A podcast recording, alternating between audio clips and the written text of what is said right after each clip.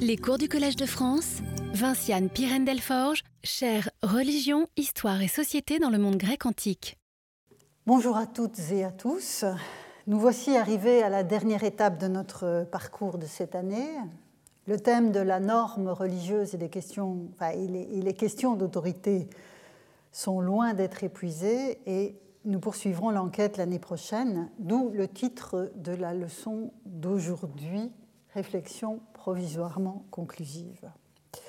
J'aurai notamment le plaisir l'année prochaine d'accueillir dans le cadre du séminaire associé au cours les intervenants que la situation sanitaire a empêché de venir à Paris cette année et évidemment je m'en réjouis beaucoup. Dans la série de leçons qui s'achève aujourd'hui, j'ai poursuivi deux objectifs immédiats en m'appuyant sur le lexique et l'étude sémantique qui en émane. Le premier objectif fut de comprendre les implications de l'adjectif, enfin, les implications de l'usage plutôt, de l'adjectif hieros et d'identifier d'éventuelles accointances avec le registre de l'autorité. Le second objectif fut d'entamer l'analyse du vocabulaire de la norme, à la fois en tant qu'usage, coutume, règle et loi. Ces deux objectifs immédiats étaient chevillés à une interrogation plus large qui explique que je me sois jusqu'ici essentiellement penché sur des témoignages de la période archaïque ou du tout début de l'époque classique. En effet, ce questionnement d'arrière-plan est lié à la réflexion sur l'émergence de la police, de la cité, et la place réservée aux dieux dans ce processus, moins à ce stade en fonction de, l'inscription de leur culte dans l'espace civique ou à ses limites, une réflexion dans les travaux de François de Polignac ont montré la fécondité, qu'en tant que fondement normatif possible des comportements et de l'autorité à l'œuvre dans les petites communautés que sont les poleis en voie d'élaboration. Cette démarche doit permettre d'interroger la cité comme lieu d'affirmation d'un ordre humain en regard d'un ordre divin prétendument antérieur, selon un processus dont on a vu au début de notre parcours qu'il était parfois conçu par les modernes comme une forme de laïcisation. Il s'agissait, dans le cadre présent, en quelque sorte, de déployer en la nuançant la question incidemment posée par Christian Mayer dans un article de 1986 que j'ai cité d'entrée de jeu. Et j'ai mis en évidence la phrase à laquelle je m'étais plus particulièrement arrêtée.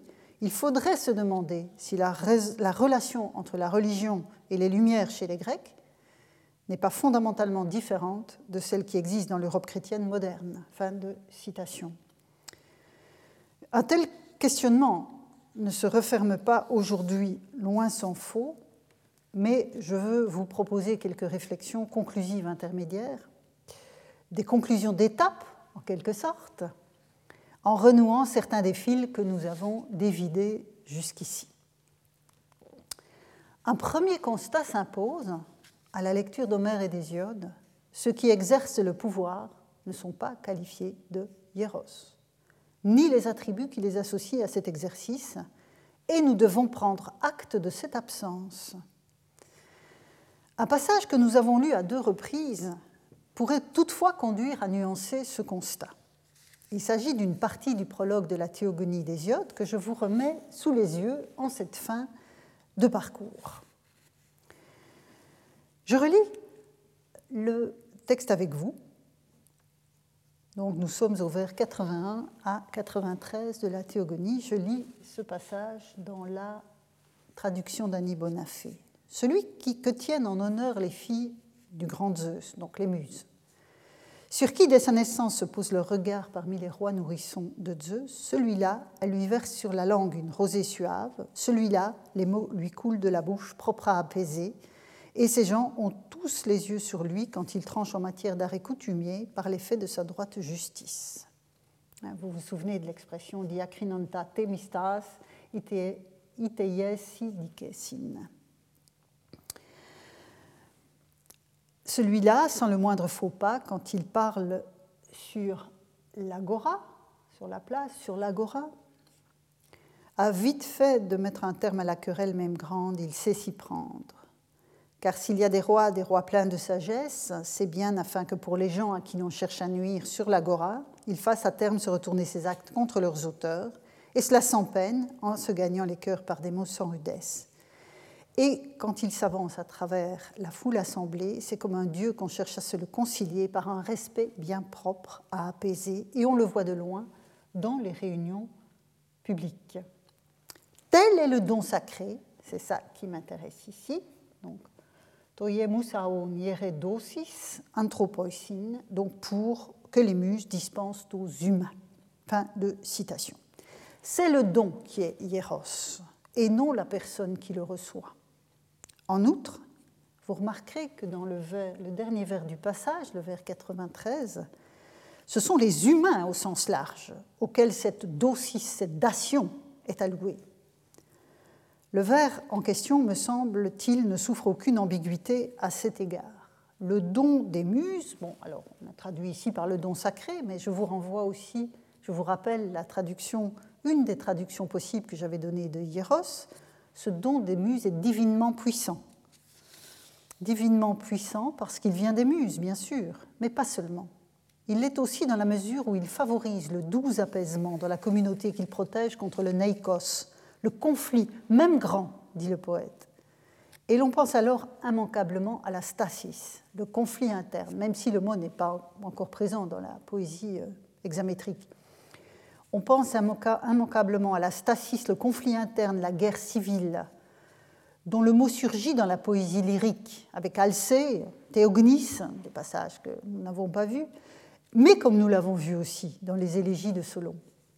Ces vers de la théogonie ne me paraissent pas contredire le constat initial selon lequel le pouvoir n'est pas hiéros comme tel, ni celui qui l'exerce. En revanche, ce qui contribue à la protection de la collectivité est susceptible d'être ainsi qualifié, de même que ce qui atteste la puissance divine, jusqu'au plus modeste parmi les anathémata des sanctuaires. C'est dans cette perspective que j'ai compris, vous vous en souviendrez, la qualité de hiera qui est attribuée à une police comme telle, en tant qu'espace où la protection d'une communauté est idéalement assurée et où l'interaction entre les humains et les dieux est particulièrement favorable à ces deux types d'agents de la vie sociale que je mets ensemble dans la vie sociale. Revenons à Hieros dans ses différents emplois. L'adjectif désigne tout ce qui manifeste ou est susceptible de manifester avec plus ou moins d'intensité, selon les cas, la puissance d'action des dieux. C'est ce qu'expriment les usages du terme dans les vers des poètes où se matérialise le monde divin. Hein, souvenez-vous, on a on a fait cette analyse de les dieux entre eux. Comment le terme hieros est-il utilisé quand les dieux sont entre eux? L'entre-soi divin de l'Iliade, évoquant l'Olympe ou le processus théogonique chez Hésiode, ne dissuade pas les poètes de recourir à l'épithète pour traduire cette puissance dont on a identifié dans ce cadre-là les connotations vitalistes.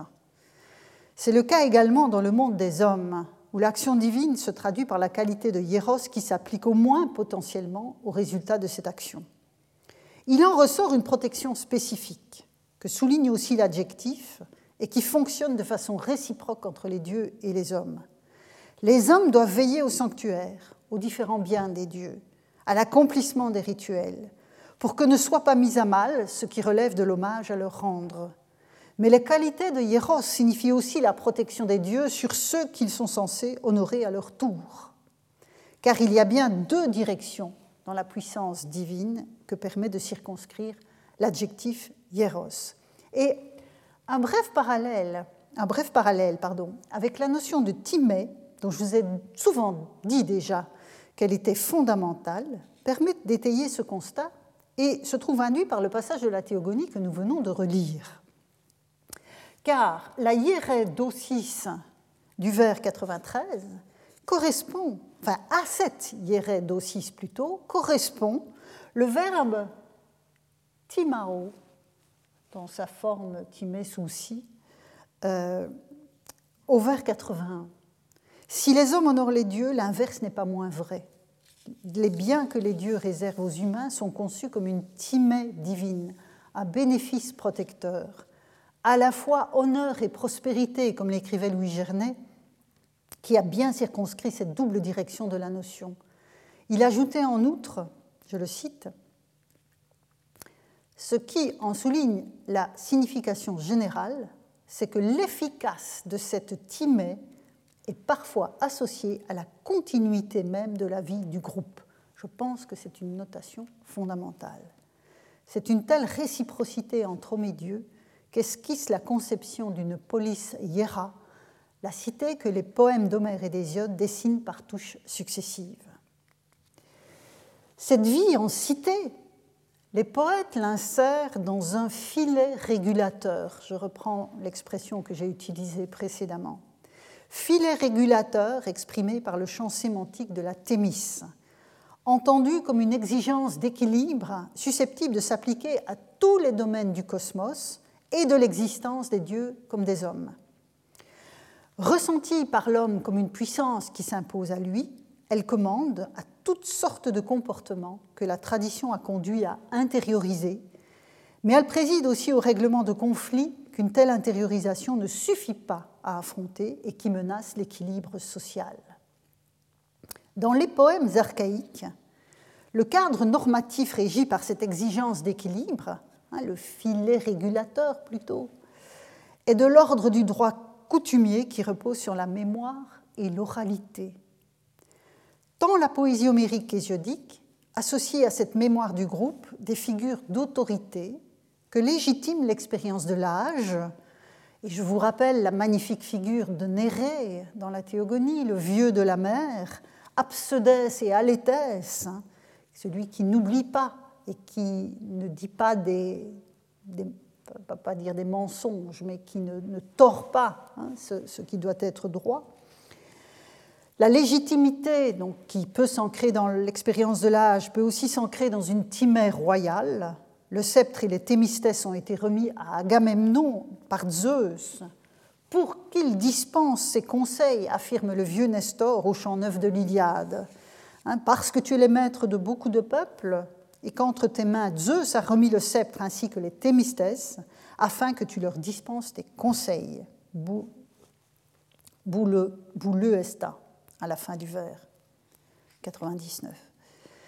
Mais c'est au pluriel que se dessinent d'emblée ces figures d'autorité. C'est quelque chose qui est très frappant dans tout ce que nous avons vu ensemble.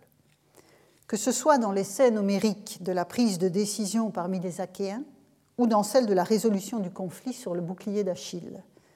Même si le sceptre fabriqué pour Zeus par Héphaïstos est passé dans la famille des Atrides, est associé au plus roi des rois qu'est Agamemnon, hein, Nestor le dit ici encore une fois, il circule dans le groupe des Achéens au Conseil. Ainsi, au premier chant de l'Iliade, quand se cristallise l'opposition entre Achille et Agamemnon, et que le premier prononce le serment de ne pas retourner au combat en prenant le sceptre à témoin avant de le jeter par terre. C'est une scène extrêmement forte du chant 1.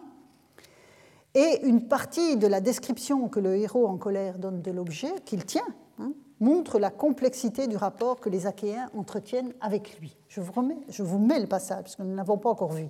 Le passage sous les yeux, c'est à propos du sceptre, attribut d'autorité s'il en est. Et donc il, jure, hein, Achille en colère jure qu'il ne remontera pas sur le champ de bataille, puisqu'on l'a privé de sa timée et de son guérasse. Je le fais, dit-il. Pardon, il faut un S et pas un T après fait, au bout de fait. Je le fais au nom de ce sceptre. Aujourd'hui, il est dans les mains des fils des Achéens, gardiens des Dicailles, qui, au nom de Zeus, protègent les Thémistès. Donc on retrouve tout le vocabulaire que nous avons vu jusqu'ici. Le sceptre circule au Conseil des Achéens, et on l'a également vu circuler au sein du Hieros Kuklos, des anciens du bouclier d'Achille. Les Gérontes de ce passage du chant 18 s'appuient sur le sceptre au moment de prononcer leur sentence, ce qui pourrait d'ailleurs visuellement fonder l'ancrage de leurs propos dans la Thémis. Une telle circulation est remarquable et dissuade de construire un modèle de pouvoir sacré aux mains d'un seul, même dans cette société quelque peu hors sol qu'est l'armée achéenne.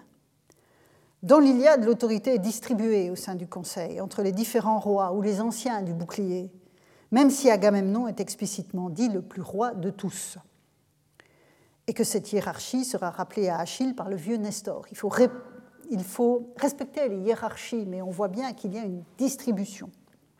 Quant au basileis d'Hésiode, auquel je reviens, on, a relu il y a un instant ce passage du prologue de la Théogonie, ils sont sans doute moins hors sol que ceux de l'Iliade, et le poète décrit toutes les potentialités de leur sentence.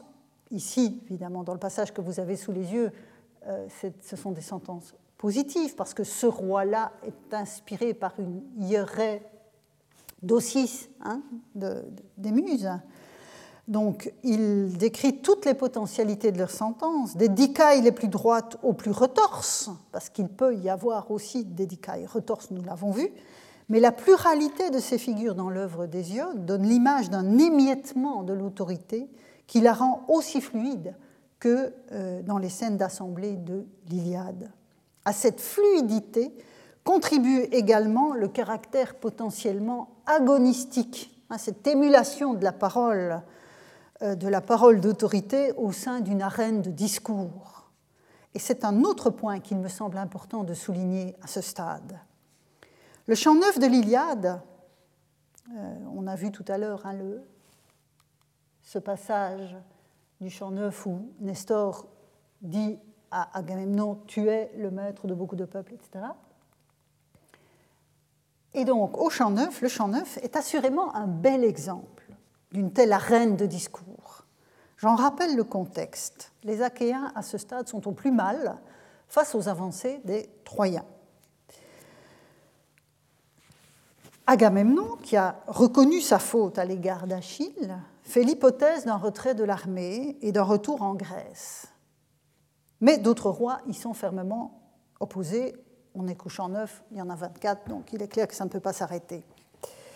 C'est une telle opposition que manifeste Diomède en prenant la parole au Conseil. Et voici le début de son discours. Je lis avec vous la traduction de la serre qui est à l'écran. Atride, c'est toi d'abord que je combattrai, insensé. Il est Thémis de le faire, roi à l'Assemblée. Et on retrouve l'expression que nous avons vue passer euh, précédemment, Hétémis estine, anax, agoré.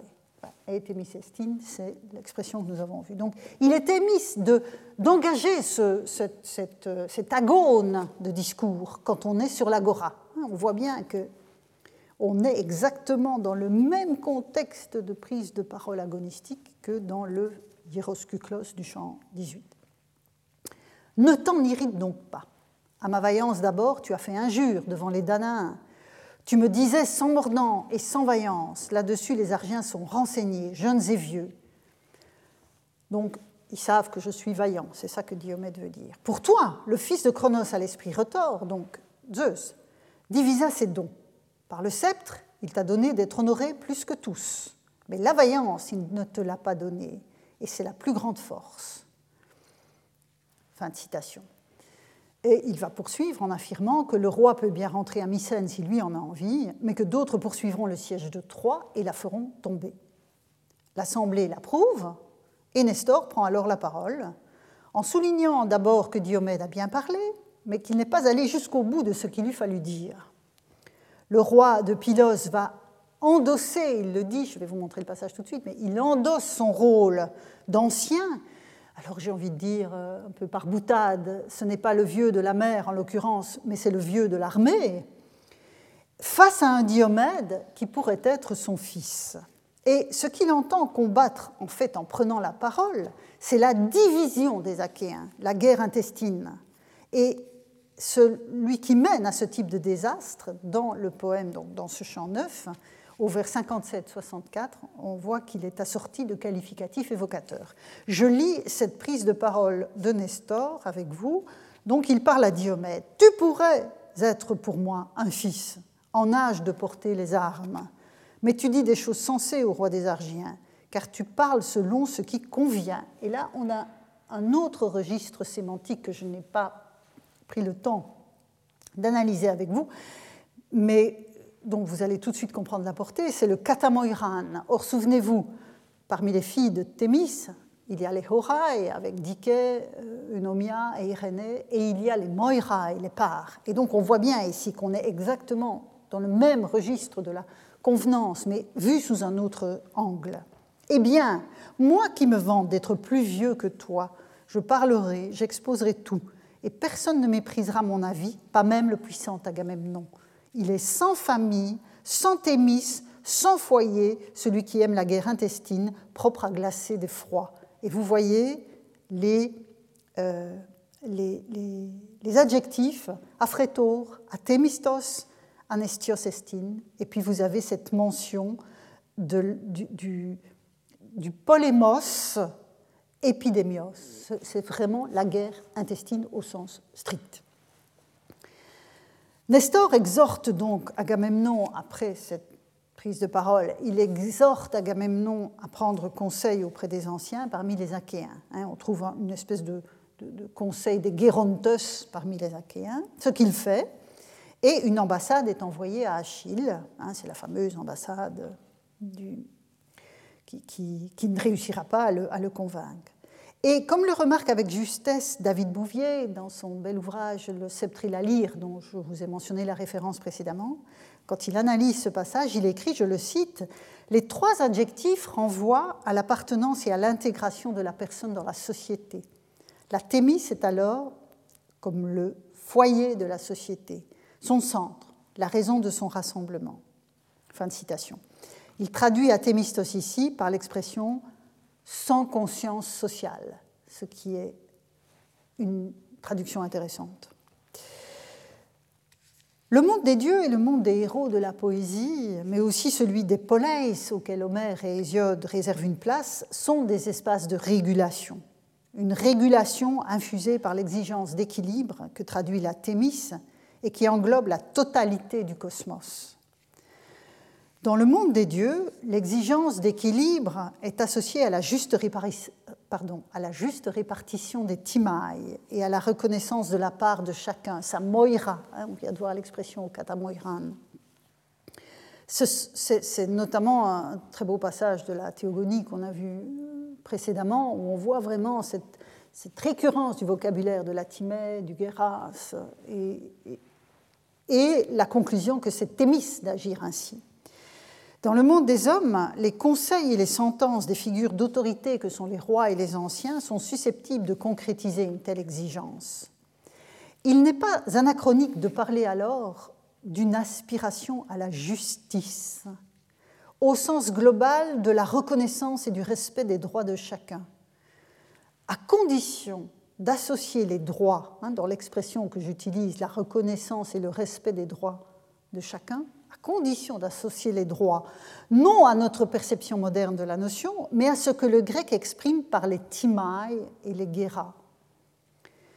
Remarquons toutefois que la conscience sociale dont témoigne ce qui est émis, hein, je reprends l'expression de David Bouvier, ne se limite pas à la seule arène politique et judiciaire. Elle s'étend à l'ensemble des manières d'être et de faire, je reprends ma, mon expression, l'expression que vous connaissez bien maintenant, euh, l'ensemble des manières d'être et de faire intégrées dans une culture donnée.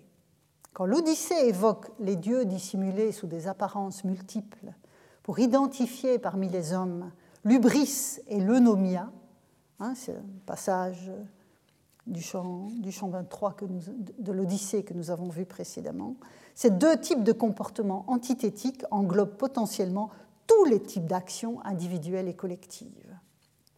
Or, dans la poésie d'Hésiode, nous l'avons vu, ces manières d'être et de faire étaient susceptibles d'être désignées par le terme nomos, qui, comme eunomia, s'inscrit dans le registre de la répartition selon la convenance. Hein. Je fais référence ici à l'analyse de Pierre Chantraine dans son dictionnaire étymologique.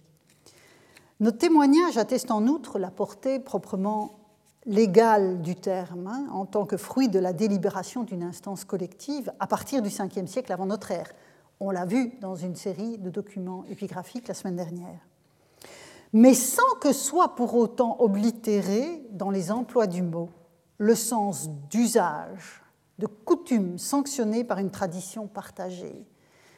c'est ce que j'appelais la semaine dernière le double entendre hein, de nomos entre oralité et écriture, entre tradition fluide et formalisation. Au thémistes poétique comme précepte régulateur inspiré par les dieux, ont succédé, on l'a vu dans le domaine oraculaire, les notions de cresmos et de manteion, et dans le domaine politique, celles de nomos et de tesmos, dans un cadre chronologique et une perspective sémantique auquel je voudrais revenir en conclusion de cette dernière leçon. Puisque, nous l'avons vu aussi, les thémistos sont restés cantonnés au corpus poétique. J'ai évoqué la semaine dernière le sens que l'on peut percevoir derrière l'usage de tesmos, alors sous ses différentes formes, hein, on l'a vu, euh, tetmos, euh, avec un θ à l'initial ou un tau. Donc le sens que l'on peut percevoir de ces usages dans l'épigraphie des cités des différentes régions du monde grec, enfin de différentes régions, puisque le mot n'est pas nécessairement attesté partout dans ce sens. D'autres communautés ont fait d'autres choix. L'usage du terme, donc, qui est attesté à partir de l'extrême fin du VIe siècle, reste circonstanciel, mais il s'inscrit presque à chaque fois, dans les documents que nous avons vus la semaine dernière, sur un arrière-plan plus large de nomoi, de nomia, hein, disait la loi de colonisation de, nos pactes. Derrière nomia, on a, ce que d'autres textes appellent des nomima, qui forment pour la communauté qui les invoque explicitement un filet régulateur, selon l'image que j'ai donnée de la Thémis dans une leçon antérieure. Et donc on voit bien que de ce point de vue, le champ sémantique de nomos, rentre, hein, il y a des recouvrements qui s'opèrent. Le tesmos fait référence à l'institution, à la fondation des dispositions prises, et me semble-t-il aussi, pour ce qui est des inscriptions en tout cas, à sa traduction concrète dans l'écriture. C'est dans ce sens que je comprends le choix de désigner les dites lois de Dracon et de Solon sous ce terme de tesmoi, par contraste avec les modalités d'être et de faire traditionnelles. Peut-être ces dernières étaient-elles déjà des nomoi à Athènes, à l'instar de ce que l'on voit chez Hésiode. Mais malheureusement, aucun autre texte athénien de l'époque de Solon que ses propres poèmes ne nous est parvenu ce qui nous empêche évidemment d'aller, enfin, d'aller plus avant dans le contraste. En revanche, toujours à Athènes, nous disposons du magnifique corpus des tragédies. Certes, il nous projette au minimum un siècle et demi en avant dans le temps. Hein, on se retrouve avec les premières tragédies d'Échille euh, un peu avant le milieu du, 5e siècle. Néanmoins, en cette dernière leçon, je voudrais convoquer les Euménides d'Échille, tragédie de la norme s'il en est.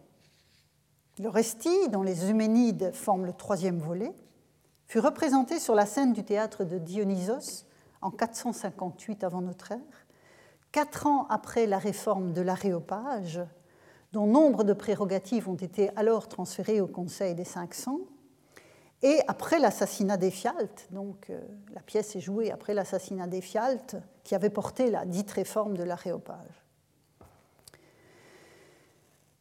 Le cœur de l'intrigue tragique, vous le savez, je la rappelle, est l'enchaînement des meurtres qui ensanglantent le palais de Mycène au retour du roi Agamemnon après la chute de Troie.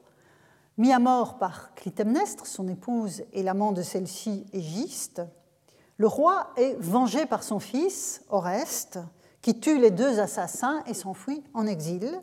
Et il est poursuivi par, harcelé par les Érinies, qui veulent voir puni le matricide.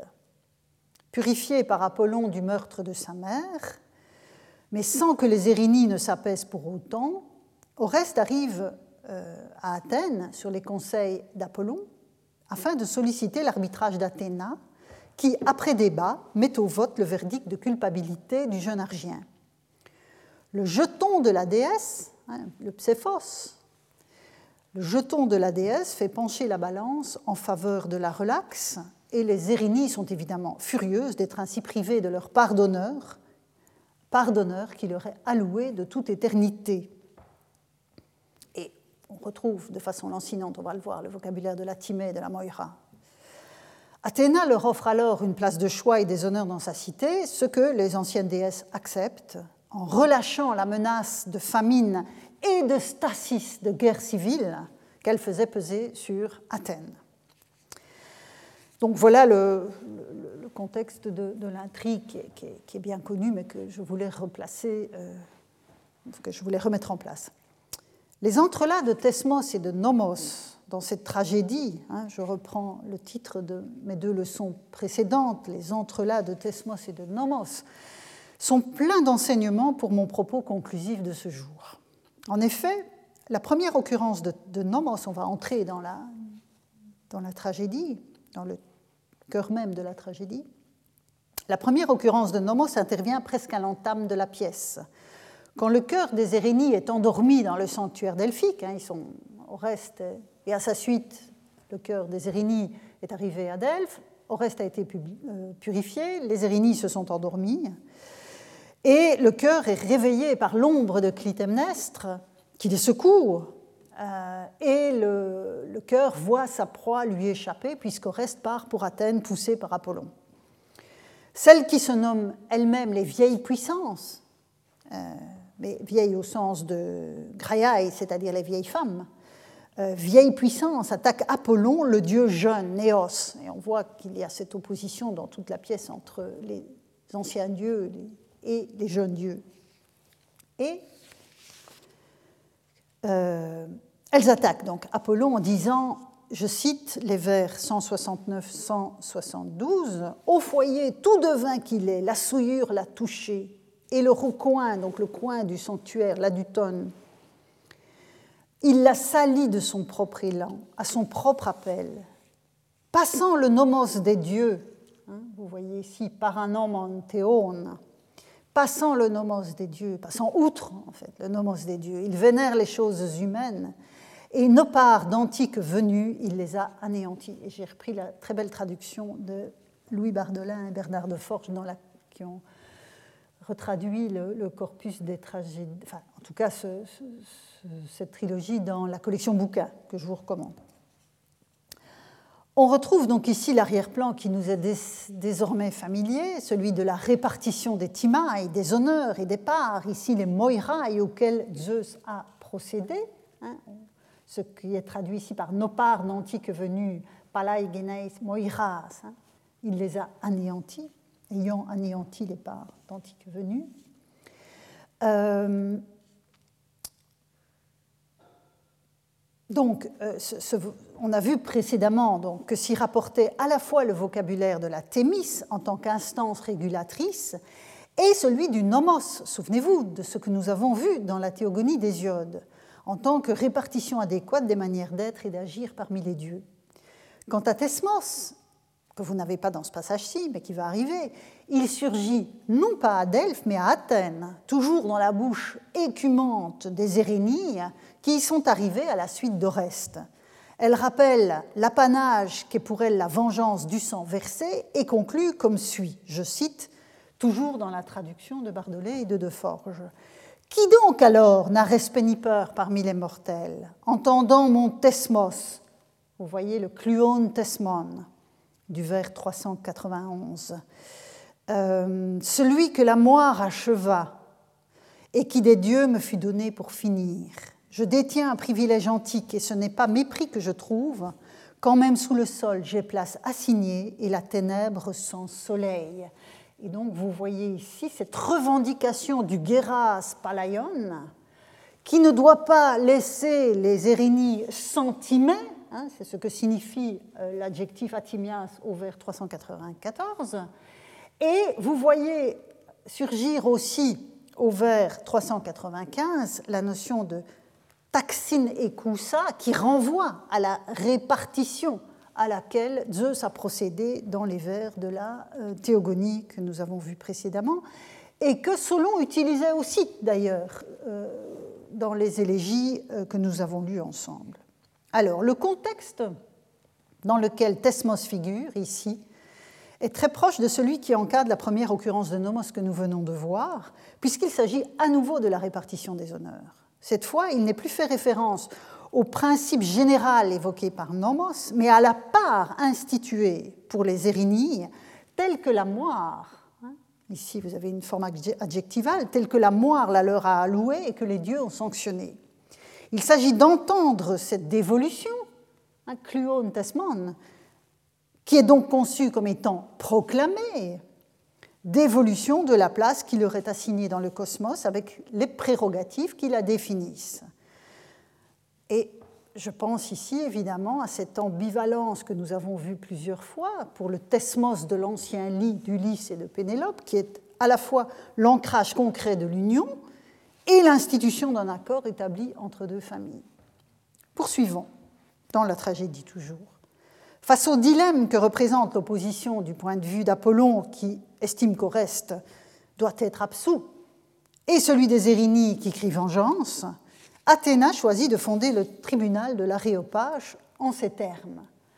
Des hommes, je cite donc euh, les vers 483-484, et j'ai repris le, texte grec de l'édition Budet. Le vers 483 est très discuté, mais heureusement c'est le 84 qui m'intéresse.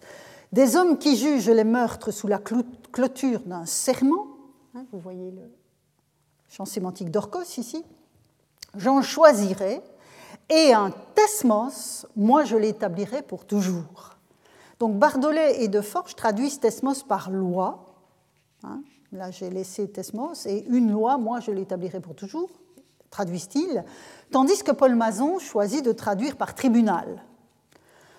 Laissons la chose en suspens pour l'instant, en attendant la suite, et Athéna qui revient sur scène pour la discussion des points de vue en présence. Et je lis cette discussion. Donc nous sommes au vers 570-579. Athéna. Tandis que se remplit ce conseil, le silence est notre secours afin qu'apprenne mes tesmoi la cité tout entière. Matin, tesmus et mous. Hein. et c'est pour la durée du temps et que ceci juge par belle et bonne décision. Et puis le cœur, donc les qui voit Apollon arriver, qui se dit mais qu'est-ce qu'il vient faire là? L'interpelle. Seigneur Apollon, règne là où toi-même possèdes, donc en clair retourne à Delphes. Quelle part as-tu en cette affaire? Dis-le. Et Apollon répond D'abord, c'est pour témoigner que je suis venu. Il est de par la loi mon suppliant. Alors, il est de par nomos, on va dire, plutôt, hein, mon suppliant. Bardolet et de Forge traduisent par loi. Donc il est, de par nomos, mon suppliant, cet homme-là. Dans ma demeure, il fut sur mon foyer à moi, et ce meurtre-là, moi, je l'en ai purifié. On voit se jouer ici la norme des suppliants, que nous avons déjà vu passer, que Mée, dans l'Odyssée, appelait la Thémis d'Exénoi, sous l'autorité de Zeus, et qui, est ici de l'ordre du nomos. Donc vous voyez euh, ce, recouvrement que j'évoquais il y a un instant. Tandis que l'institution fondée par Athéna dans l'instant de la représentation est de l'ordre du tesmos, qu'il soit au singulier, comme dans le passage précédent, ou au pluriel, comme ici. Qu'il s'agisse de l'institution elle-même, se trouve corroboré par l'intervention d'Apollon à l'entame de son témoignage en faveur d'Oreste. Au vers 614-615, Apollon s'adresse au public, mais en fait il s'adresse dans la, dans la tragédie, il s'adresse aux jurés, aux, dicastes du, tribunal de l'aréopage. Je m'adresserai à vous, dit-il, ce grand esmos d'Athéna, avec droiture, étant devin, je ne mentirai point. Et donc, vous avez ici le ton d'Athénaïas Megan, qui est en quelque sorte la position de Humas. Donc, vous, c'est, vous êtes le Tesmos d'Athéna. Ce n'est donc pas la grande loi d'Athéna, comme on trouve dans certaines traductions dont il est ici question, mais bien le tribunal en tant qu'institution fondée par elle et dont Apollon interpelle les membres. En revanche, avant le vote lui-même, Athéna reprend la parole et exhorte les Athéniens. vous voyez que vous allez voir, cette tragédie est véritablement un euh, tisse en fait le motif du, tesmos et du, nomos aussi, comme, Antigone peut le faire, l'Antigone de Sophocle le fera autrement. Donc, vers 680-685, et puis quelques autres incursions dans les vers 690. Donc, c'est Athéna qui parle. Veuillez écouter maintenant le tesmos. Et donc, on retrouve ici, vous voyez, le verbe kluein avec le tesmos comme euh, complément d'objet. Veuillez écouter maintenant le tesmos Jean de Latique qui tranchait les premiers arrêts du sang répandu il sera encore dans le reste du temps chez le peuple d'Égée et toujours jugera ce conseil. Cette butte d'Arès, siège des Amazones, puisque l'aréopage est évidemment sur la colline d'Arès, puis j'ai passé un passage, elle sacrifiait Arès, donc il raconte, en fait elle raconte hein, l'origine de cette, de cette colline, elle sacrifiait Arès de là sur le rocher et la butte au nom d'Arès en ce lieu, le respect de ceux de la ville et leur peur, qui est de même race, les empêcheront d'être injustes, à moins qu'eux-mêmes, les citoyens, et c'est le, dernier vers, le 693, à moins qu'eux-mêmes, les citoyens, n'aillent encore innové en leur loi, et vous avez ici Nomoi qui intervient. Donc, dans ce passage complexe, on retrouve, comme précédemment à propos du lot des Érinies, le verbe de l'écoute associé au tesmos comme la part des déesses se trouve proclamée et s'ancre dans un lieu donné, l'institution du tribunal de l'Aréopage est proclamée par Athéna et se concrétise sur la colline d'Arès. Ensuite, vers dernier vers, donc le 693, ensuite, ce sont les nomoi en général dont la déesse critique la modification éventuelle, et on constate alors que l'institution, une fois fondée, s'inscrit dans la durée et dans les nomoi du groupe, comme le laissait entendre une des inscriptions que nous avons analysées la semaine dernière. Alors, à ce stade de la tragédie, euh, c'en est fini des occurrences de Thesmos. Les nomoi réapparaîtront, elles, enfin, eux plutôt, en grec c'est masculin, euh, les nomoi réapparaîtront dans les lamentations du cœur des Érinies euh, de façon lancinante euh, avant qu'elle n'accepte la proposition d'Athéna. Nous sommes donc au vers 770, pardon, 778, il y avait longtemps, 779. Io, Dieu plus jeune, sur les anciennes lois, et vous avez ici Palaius Nomus, vous descendez vos chevaux et de mes mains, vous me les avez prises, donc vous les piétinez en fait, hein, c'est ça que ça veut dire. Euh, vous me les avez prises. Mais moi, perdu d'honneur, qui est une très très belle euh, traduction euh, pour Atimos, perdu d'honneur, la porteuse de malheur, lourde rancune sur la terre d'ici, et cette rancune, je vous le disais tout à l'heure, c'est la menace de la famine et de la guerre civile. Les anciens, donc, donc, les anciens nomoi, hein, les, jeunes dieux dont Apollon les ont piétinés, rendant les antiques déesses atimoi. Le refrain reste le même que tout ce que nous avons vu jusqu'ici, et la notion de répartition reste sans doute perceptible dans l'emploi du mot. L'atteste, à mon sens, une réplique des mêmes Érinies, rappelant un peu avant, dans la, dans la tragédie, qu'il a déjà piétiner les hommages d'anciennes déesses. C'est un passage très intéressant. En fait, les Érinies disent, rappellent à Apollon que euh, un jour, il a permis au roi thessalien Admète d'échapper à la mort, hein, puisque vous vous souvenez sans doute de cette, de cette histoire où Admète euh, devait mourir et puis s'il trouvait quelqu'un pour le remplacer aux enfers, il pouvait échapper à la mort.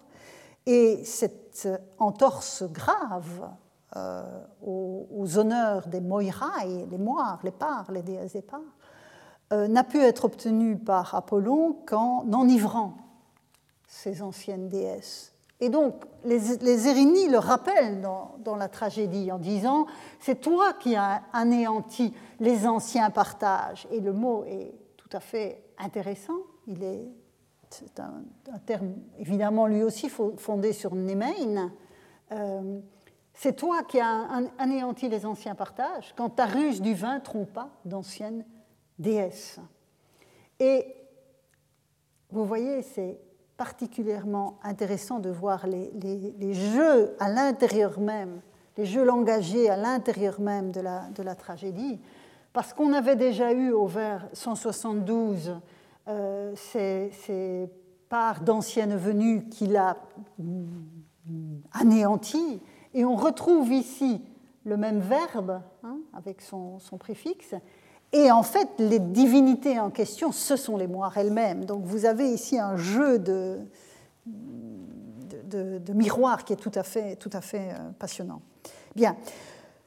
Le parcours dans le lexique contrasté des Euménides associe Thesmos, on vient de le voir, à la valeur que lui donne son étymologie, à savoir l'institution, en parole et en acte, d'une décision qui, dans le cadre de l'intrigue tragique est évidemment divine.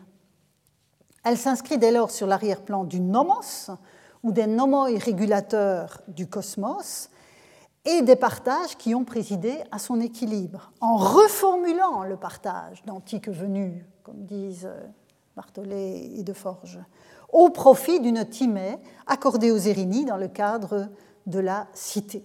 Hein, on voit bien que là, certes, la dianomée antique est revue et, bafouée au sens que les Érinies donnent à ce terme, mais le, partage va se réorganiser par cette timée qui est accordée aux anciennes déesses dans la cité d'Athènes.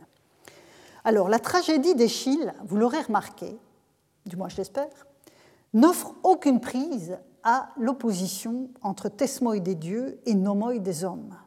En ce milieu du Ve siècle, les deux termes continuent de désigner la même chose, mais sous des angles différents celui de l'institution pour le premier, celui de l'usage euh, collectivement sanctionné pour l'autre, et pour les dieux comme pour les hommes. Thesmos prend progressivement, on l'a vu, une saveur archaïsante, susceptible de désigner d'antiques décisions normatives, que ce soit dans le monde des dieux ou dans le monde des hommes avec Dracon. Hein, on l'a vu dans le, dans texte du Pséphisma produit par Andocide où les, lois de Solon étaient des nomoi et celles de Dracon, plus anciennes, étaient des tesmoi. Mais c'est nomos qui s'imposera toujours davantage dans les différents registres de la norme, qu'elle soit collectivement assumée par une cité et consignée par écrit, ou qu'elle relève des us et coutumes traditionnellement partagés.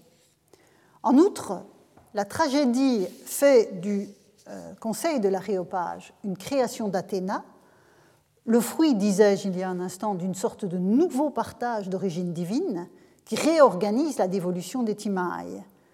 Les citoyens auront à juger les crimes de sang et les Érinies, devenues des déesses vénérables, des Semnae Teai, recevront les hommages de la cité, leur nouvelle part d'honneur.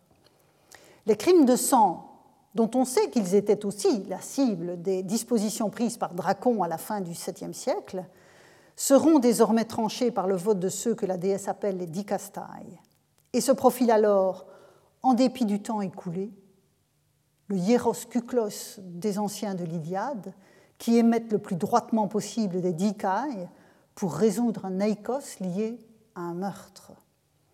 On a bien sûr vu dans les Euménides le triomphe de la justice des hommes sur la justice des dieux. Hein. Je parle de la vision un peu canonique dont je vous parle depuis le début de ce cours, on a pu voir dans cette tragédie, effectivement, la trace du triomphe de la justice des hommes sur la justice des dieux, dont la poésie serait encore le témoin, la justice des dieux. J'ai toutefois beaucoup de mal à identifier une telle rupture dans l'ensemble des témoignages que je vous ai soumis. Et revenons pour cela, en conclusion de la conclusion, à la place des dieux dans la prise de décision des hommes. Et donc, la, toute dernière partie, ce sera sur le rôle des dieux dans, cette, prise de décision. Dans l'Iliade, on l'a vu, on l'a encore revu tout à l'heure, l'autorité d'Agamemnon lui est conférée, je l'ai rappelé, par le sceptre et les thémistès de Zeus. Les conseils dispensés par le roi sont inspirés par l'exigence d'équilibre que traduit théogoniquement l'union de Zeus et de Thémis. Mais ni la parole du roi, je le répète, ni la parole du roi, ni ses conseils, ni les décisions qu'il prend ne sont assorties de la qualité de hieros. En revanche, le cercle des anciens, je viens de l'évoquer à nouveau, les bel et bien hieros, kuklos, attestant qu'il s'y déroule quelque chose qui relève de la puissance divine, de la protection divine attendue au cœur de la gaune judiciaire. À l'instar de l'ère de battage, souvenez-vous, l'aloe, l'ère de battage qui est hiéra et manifeste la protection de Déméter dans le processus en cours. Quant à la hiérédosis hésiodique, le don qui manifeste la puissance des muses auprès des rois parmi les hommes, elle est associée aux sentences droites et à la capacité des décideurs à rendre à chacun ce qui lui revient, mais l'hypothèse des sentences retorses est bien là, elle aussi. Quand la cité crétoise de Dréros décide collectivement, alors à l'échelle sans doute réduite de, l'accès d'un petit groupe aux décisions, hein, soyons, lucides, mais quand cette cité s'affirme comme polis et décide collectivement de limiter l'itération de la charge de cosmos, la décision est gravée sur le temple d'Apollon à savoir une construction forcément collective, qui est une autre manière monumentale d'affirmer ce qu'il a plu à la cité de réaliser collectivement. Ce double choix, la construction d'un temple, fut-il encore modeste à ce moment-là, hein, ce n'est pas le Parthénon, la construction d'un temple et l'affichage sur ces murs d'une autre décision collective, montre l'imbrication étroite des agents divins et humains dans la construction de l'identité du groupe. Il a plu à la police, et la police prend en charge l'intérêt des dieux, comme les dieux protègent la police. C'est pourquoi elle peut être poétiquement qualifiée de hiéra. Quand, un siècle et demi plus tard, Solon chante en vers sa propre action politique le nomia de la cité est au cœur de ses intentions et passe par la rédaction de Tesmoi, des décisions instituées, fondées non pas par l'intermédiaire de Zeus et de sa fille divine, gardienne de la cité, mais sous leur protection. L'action divine attendue ne passe plus par la voie poétique de l'inspiration du roi des dieux au roi des hommes par le biais des muses. Désormais assumée par une collectivité ou bien l'un de ses membres choisis, la décision n'en est pas laïcisée pour autant. Elle est assortie encore et toujours d'une protection divine qui est requise selon des modalités variées. Par un affichage, comme celui des temples crétois d'Apollon, que je viens de rappeler, ou dans le cercle de Zeus à à Érythrée, ou sur l'acropole d'Athènes pour les thesmoïdes de Dracon et de Solon, avant de descendre dans la ville basse, dans le portique royal, au cours du Ve siècle. C'est un choix d'une intensité plus élevée encore, auquel se résout la cité locrienne, qui émet à la fin du VIe siècle un thesmos sur la terre, dont nous avons parlé la semaine dernière. Et je vous remets le, texte de la fin de cette inscription sous les yeux. Hein. que le présent thesmos soit la propriété sacrée d'Apollon Pythios et de ceux qui partagent son temple. Quiconque transgressera ces dispositions sera voué à l'anéantissement, lui et sa famille et ses biens à celui qui agit avec piété que le Dieu soit favorable. Le Dieu est le partenaire de la décision prise par la collectivité. J'ai traduit ici Yaros associé à Tetmos par propriété sacrée pour faire droit à l'imbrication d'intérêts qui se fait jour entre les hommes et les dieux dans cette opération. Le choix d'associer plus étroitement encore l'institution en question à l'attention du Dieu atteste aussi que les normes socialement constituées dérivent ultimement de Zeus, Apollon Pythios étant ici le dieu oraculaire, vecteur de la boulet de son père. Alors évidemment, le lien, l'intensité est relative hein, d'un point de vue à l'autre, mais on ne peut pas penser cela, euh, ces éléments indépendamment les uns des autres. Dès lors qu'une procédure normatif s'institue collectivement, Zeus n'est jamais très loin. Il reste la source de la justice humaine, entendue au sens large de la reconnaissance et du respect des droits de chacun. La répartition des timailles entre les dieux et entre les hommes et les dieux, donc entre les dieux eux-mêmes et entre les hommes et les dieux, reste le modèle explicatif le plus prégnant de ces processus. C'est sur cet arrière-plan que se dessine l'eunomia archaïque, dont on a pu écrire qu'elle était une ambition oligarchique en regard de l'isonomia, cette autre notion dont je ne vous ai pas parlé, une isonomia qui serait démocratique. Mais tant le nomia que l'isonomia sont des concepts complexes dont nous aurons à rendre compte dans la suite de notre enquête sémantique. En effet, c'est de répartition qu'il est aussi question dans l'usage du terme isonomia à la fin du VIe siècle, et nous n'en avons pas fini avec cette notion de répartition.